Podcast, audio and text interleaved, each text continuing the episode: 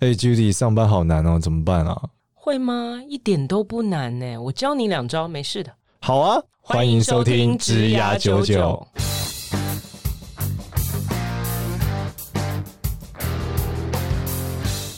欢迎收听职涯九九，这是由领袖一百职涯贵人引路计划所制作的节目哦。Hello，大家好，我是今天的主持人少年。然后我们今天的话比较特别，因为 Judy 没有来，是我们的学妹，这个领袖一百第二届的导生，这个传说中的美女纪录片导演刚刚来跟我们一起聊一聊。欢迎刚刚学长好，大家好，我是刚刚。怎么样？今天要聊什么？刚刚今天要聊什么东西？哦，我今天是代表。嗯、呃，很多的导生以及广大的接案者来跟学长请益，哦，是吗？对，因为我们现在很多有，嗯、呃，很多我身边朋友，包括我自己，某程度上都是一种接案人生。哦，对，我们都是用 freelancer 的方式在工作。嗯嗯。那这样子有好处有坏处嘛？好处就是其实我们的时间很弹性，对，然后可以去。嗯，分配自己的生活，然后还蛮好的。我们就可以在平日的时候去逛 Outlet，然后假日的时候工作，然后可以避开人潮这样。但是其实，在接案人生当中，嗯，跟很多朋友都聊过，就是说，其实大家都会，嗯，某程度上都会有一种隐性的恐慌，因为即使你现在有案子，你不知道你下一个案子什么时候会来。那你现在没案子，你就更慌了，你就不知道，哎，我下一个什么案子，案子什么时候会来.所以就会造成你其实随时随地。他都处于一种微恐慌的状态。哇，这就是我们上一集在聊那个创业的困境嘛，就不进则退嘛。嗯，就是你可能退到底了。嗯，就你你以为这个没案子，只是这个月没案子，就其实可能是你再也没有案子了。对，就是你你没有办法去给给自己一个呃稳定的状态，或者是你可以休息的时候，你你没有办法好好休息，因为你上一个案子刚结束，照理说你可以好好休息，你可以出去玩一玩，然后或者是放空。可是你同时又在想说，不知道下一个案子什么时候电话会响，会打来说，哎，你又有案子喽。那这样的话，哦、你永远身心灵都是处在一种。嗯，比较不稳定的状态当中。哦，这个倒是我，我倒是蛮能去分享这件事情的。嗯、首先我，我我觉得那天我有一个朋友，他分析一个方法，形容这件事很好。他说，他觉得这种创业的状态，那尤其是如果是接案的，很多是你必须要付出劳力才能兑换嘛，你没有机器的被动收入嘛。其实他说这有点状态像你必须要控制你的，像跑马拉松，就是你必须要一直维持百分之八十的速度，然后配速，但体能又不能归零。所以你得在，你得事先安排你的休息，然后再安排你的前进。所以这里面会有一个设计非常非常重要，就是你刚刚讲你的身心你没有办法很好，那是因为你没有办法非常好的去 check 你到底每个月要接多少案子，要多少休息。那我会很建议一个做法是，你要先拉出一条链，这条链就是你每一个月到底有多少要做多少案子，那只要做到了，那他就应该要休息。所以每天每天他的时间点就是一定是 check 的，但通常会击败你的都是你欲望啊。你就想完了有第一个案子，我怕先接一点，然后下个月就可以少做一点。没错，没错。而且因为，嗯，就算你今今天这个月已经达标了，可是就像你刚刚说的，人总会总是会有欲望，哎，能多赚一点钱就先多赚一点，因为不知道下一个案子是两个月后还是三个月后还是半年后。对，所以它本质上来说有两个，就是你的案源要稳定啊，就是那案源要稳定的前提是你要有足够知道，第一个是你的 demand 要很确定嘛，嗯，然后你要知道你你到底你的需求者是谁，他们在拍什么影片，或是他们是假设广告代理商。假设是这个直客，好，那得有多少这些人？然后你怎么样让这些所有的人都知道你？所以你你的整个战略，你每一个月的分配时间是全部都要有的哦。你要有制作时间、开发时间、休息时间。所以你不能说这个月那好，因为我都在拍片，所以我就不开发客户。嗯，那你就会爆掉了。嗯，因为你一直不开发，它就恶性循环，最后就炸裂了。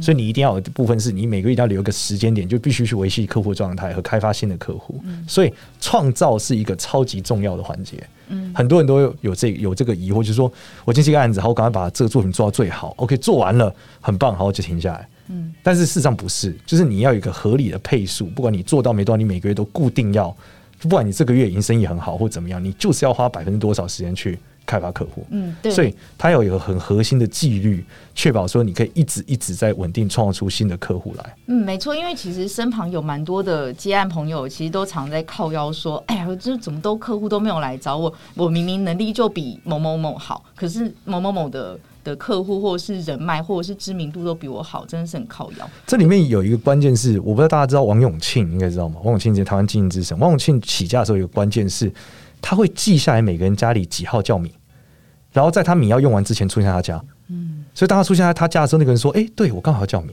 他可能不知道他现在要米，他没有注意到他已经没了。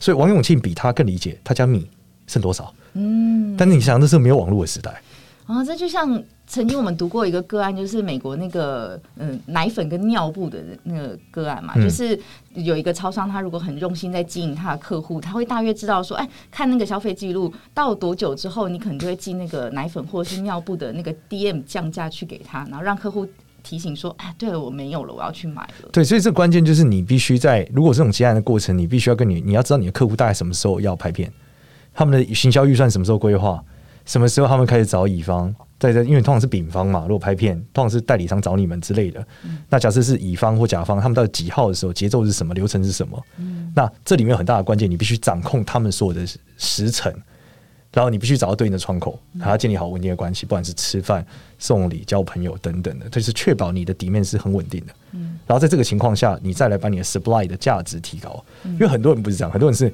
我很专注于做我的产品。我把影片拍得非常非常好，我下次再做做更好的机器，我用更好的什么想法？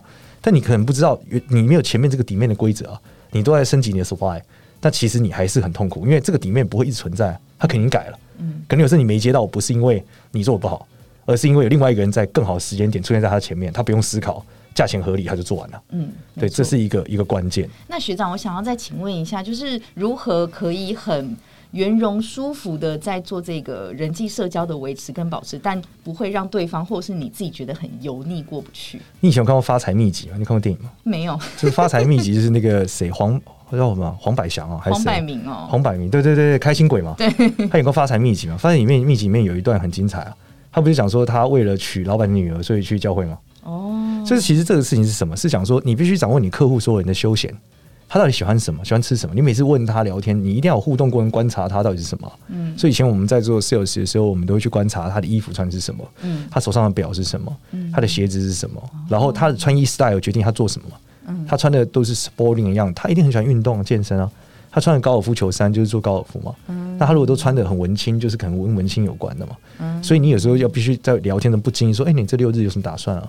他说：“我打算去逛什么市集。”我说：“哇，那很酷，你得去理解他。嗯，然后接着你必须就在那里，你必须参与那些事情嘛，你才跟他有下一次的话题跟互动嘛。是，你们才是真诚的友谊嘛。嗯，对，所以你对这个世界充满好奇心很重要，尤其你对你客户充满好奇心很重要。哦，也就是说，你不要把你自己关起来，或者是你自己先设下一个结界，你必须要敞开你的心胸去了解你的客户。对啊，你可以去体验他，他如果他他的休闲活动跟你的休闲活动刚好可以在一起，你们就会变很好客户啊。”你和客户关系，他们就你就比其他人更不能取代嘛，因为你更懂他在想什么。嗯，那你想这对你的 supply 也很有帮助啊，因为你今天毕竟做的是一个商业个案，不是艺术创作嘛。是，所以你必须要很理解到底你的客户在喜欢什么、想什么、怎么会买单什么，甚至你必须帮他规划他老板可能需要什么。嗯，那这是一个经验的问题，就你理解每次跟他们合作，他老板怎么样，那你可以帮他解决问题，这是最好。嗯，对，其实这些窗口的反应都很简单啦，他最希望就是我跟你讲完，你明天就做出来，我都不要理你。他想要就是这个，是对你千万不要知道他大量的问题，然后让他要收拾善后，他会觉得超烦。是没错，而且刚刚你也提到一个很重要的重点，就是嗯，借如何在商业跟艺术之间取得一个平衡，因为还蛮多接案工作者，我身边朋友，嗯，他们其实都是对于呃他们的产业或者是某种作品会拥有一个很高的期待或者是期许，所以当他们的嗯艺术价值跟商业有所冲突的时候，其实。嗯，有一些朋友他们是可能没有办法去自我处理那个上来的情绪。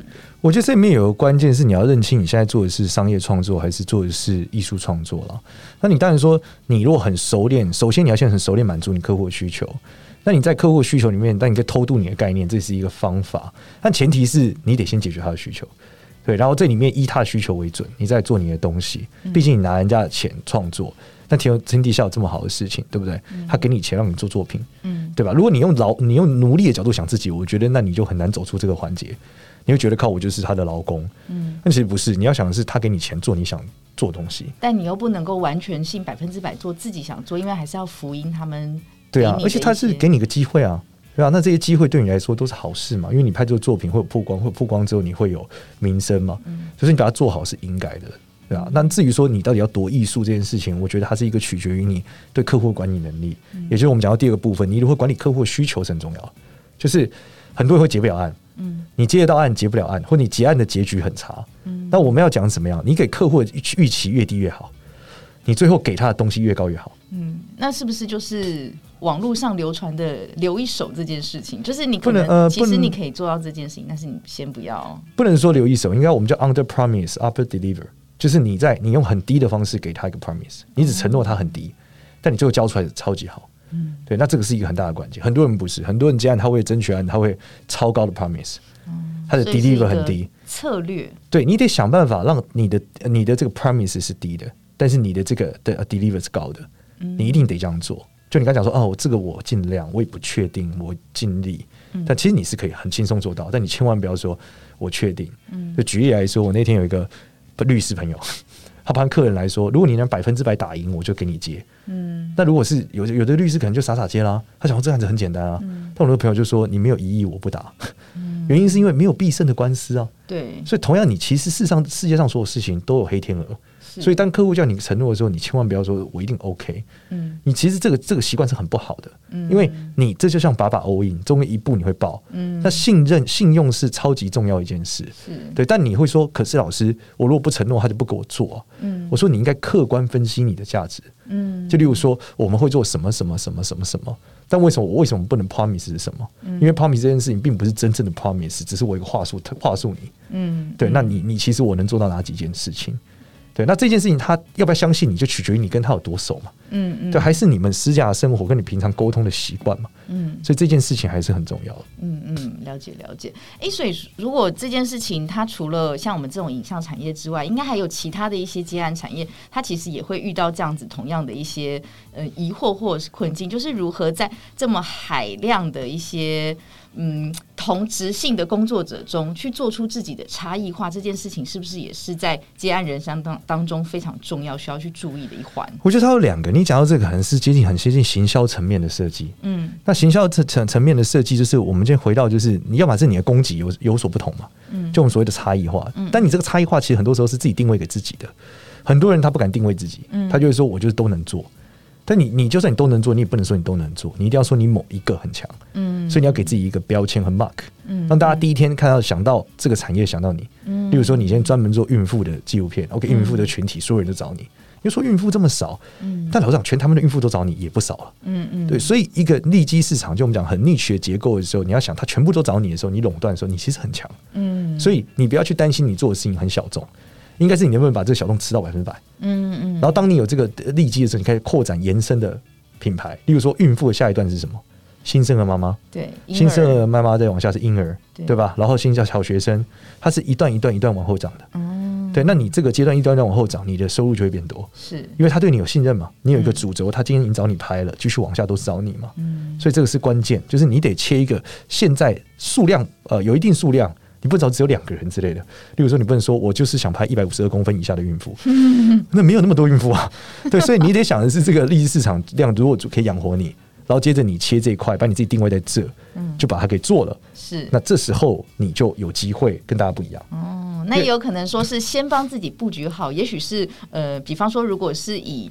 呃，电商朋友来讲，他现在可能是先卖孕妇装，然后，但是他下一步可能会先嗯帮自己铺路，然后先把尿布或者是奶粉的通路也先备好，然后再下来可能会是嗯小单小单车。电商可能会跟这个非常非常不一样。哦、电商有分几种，电商分有几种是，第一是你是自有品牌还是你是叫货的？嗯，如果你是淘宝货寄卖，嗯，那你的问题是你的产品不会有所差异。它比的是你的 marketing 跟整个信任的结构，是你怎么把它包得更漂亮，你怎么把它做得更美？嗯，那你的产品线扩展很快嘛，所以你当你的品牌呃，当你是一个通路商，你只是重新过货是个贸易商的话，那你的确品相上的增加是很重要的。嗯，但是如果是品牌商，那就很不一样。嗯，因为品牌商有研发的成本。嗯哼，那研发的成本其实它每一段研发都很惊人哦。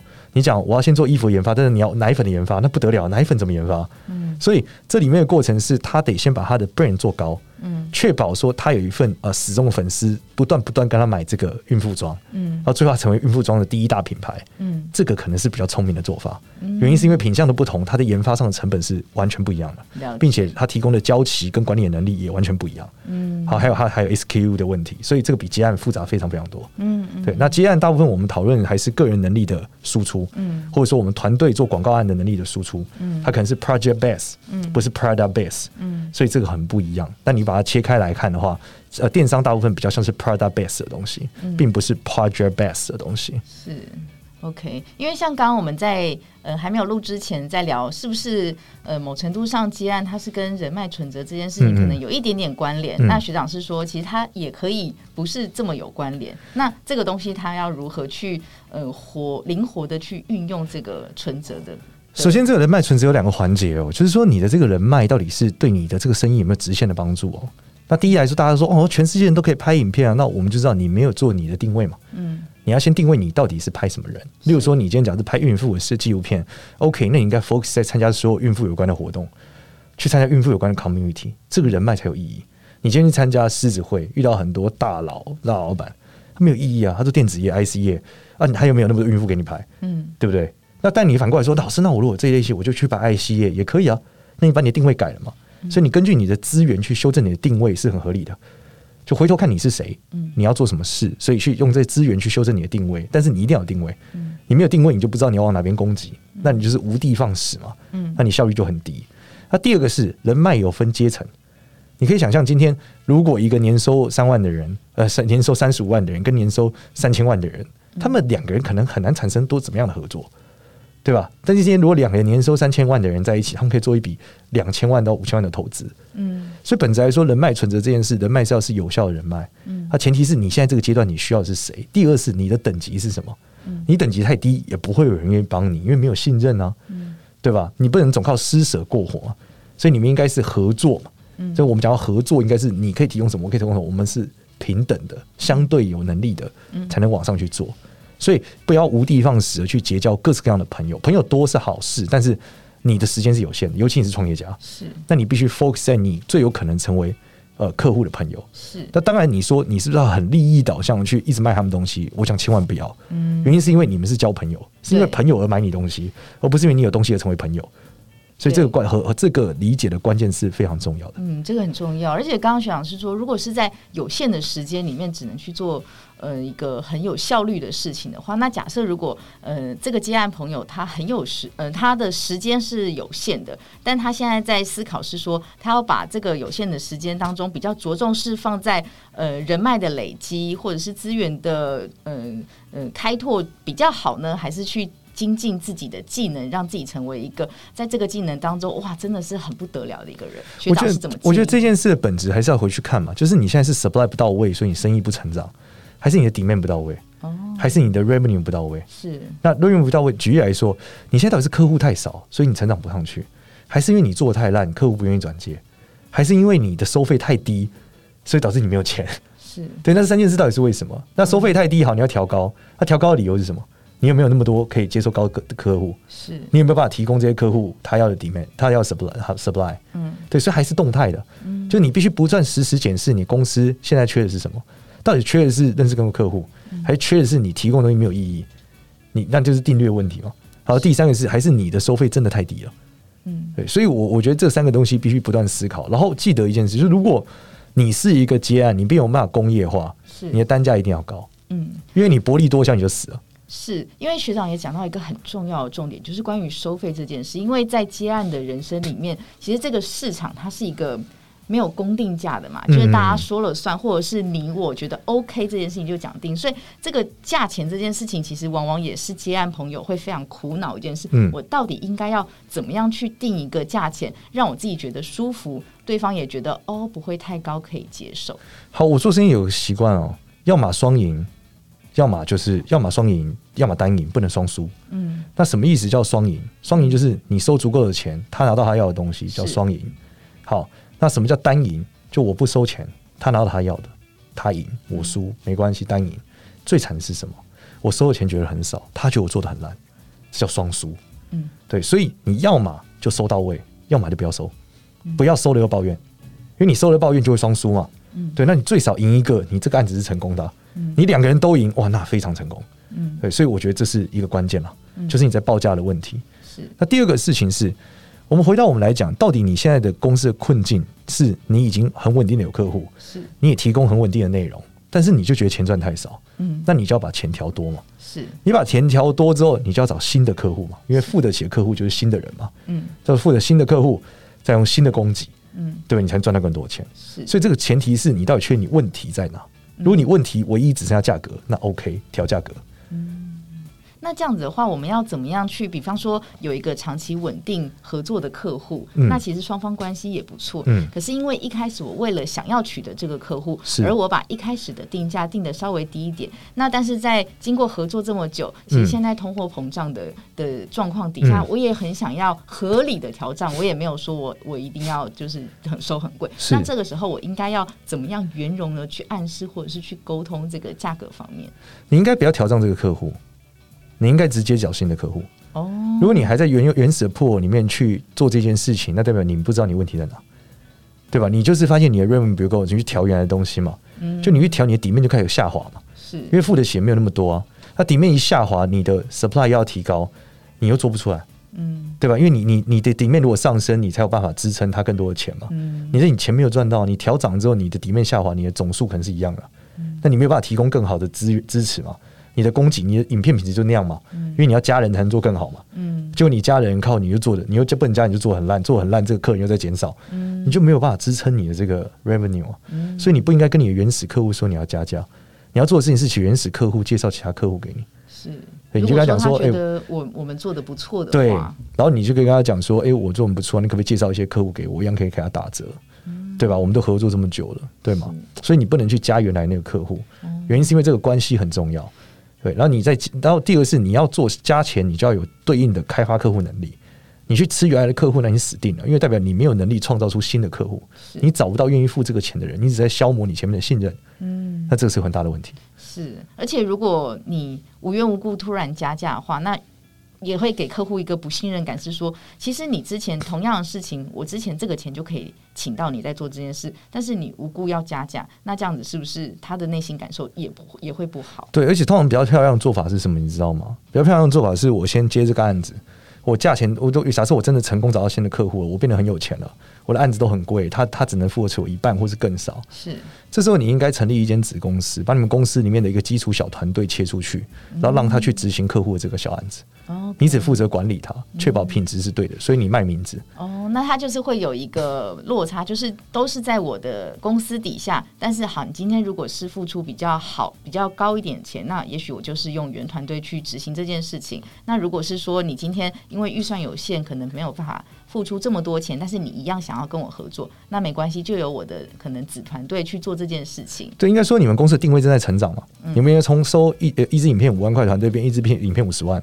那你的团队结构只会不一样啊！你用的摄影师、用的人、用的内容都不一样。对，你不能跟我说全部都用一样，就还给我收更贵，不合理啊！那你这样经验也会成长嘛？我多一年经验变贵是应该的啊。嗯。但是这个结构应该是你有办法找到这客户的支付嘛？嗯。那客户支付有极值啊。嗯。就你客户不可能一支影片五万，一支影片五千万，那客户已经很少啊。是。所以你必须确保这个极值，你到底能不能在里面找到一个平衡点嘛？嗯。大概是这样。了解。没有问题，谢谢学长今天跟我们说的。那如果说除了影片这个产业之外，那姐比方说有一些朋友他们嗯有 KOL 或是网红的梦想，这其实某程度上也是一个接案人生。那学长有没有什么样自身的建议，想要跟那些嗯试图想要成为小小网红的人有一个分享？我觉得通常自雇者有一种特性啊，就是我觉得他们两个特性都是很像，就是说自顾者很容易把自己行程塞爆，是，然后他不知道什么时候该休息。是，那原因就是因为他没有一个理想的结构性，嗯，所以他们必须要把自己的时间保持高度的弹性，这很重要。嗯，可是你会知道，回到一个东西，就是你保持高度的弹性之后，你会开始有个困境，就是我好会不会错过这一单没有下一单？嗯，对不对？我会不会今天拒绝了，我就要 GG 了？这个很重要，对吗？但是还是回到本质，就像回到你刚刚讲，今天你要把 revenue 提升，就你的营收提升的前提是你提供够好的服务。对。那你提供够好的服务，一直成长，总有一天你会成为世界第一。是，所以我今天就会很简单的问你，就是说，你有没有信心在你现在做这件事成为世界第一？嗯，那这世界第一的广泛当然很广泛，你就拍电影，它有很多种电影；嗯，拍影片有很多种影片；你有办法在某个 niche 赛道里面做到第一名。嗯，那如果可以，你就朝这个方向做。是，那你就不会患得患失，因为你知道你走在路上。你随着这个时间累积，一年、两年、三年，没有四年、五年，终有一天我可以做到第一。嗯而当你做到第一这件事会有人付钱，那你就 work。OK，对，所以这个就是你的心脏可能要够强，你必须要打一个耐力持久赛。就是你要知道你自己正在成长，而且你要知道世界上的人的确会买它，这个很难哦。很多人喜欢去做世界上不会买的东西。嗯，对。那我世界上什么叫这世界上真的会买的东西？就是三十年前、五十年前都有的。嗯，然后你去做一个五十年前就已经存在，而你用新的形态去做它的。嗯，所以这个需求是不变的，那你只是把它做出来。嗯，对。那这件事不管在 KOL 或是其他自雇者，我觉得都是一样的。嗯，对。你要做的事情就是知道你成为这个赛道的第一。嗯，那这个赛道的第一，它恐足够有一个经济体系支撑你吃三餐，甚至是你的房子。嗯，那这是更好的。嗯，大概是这样。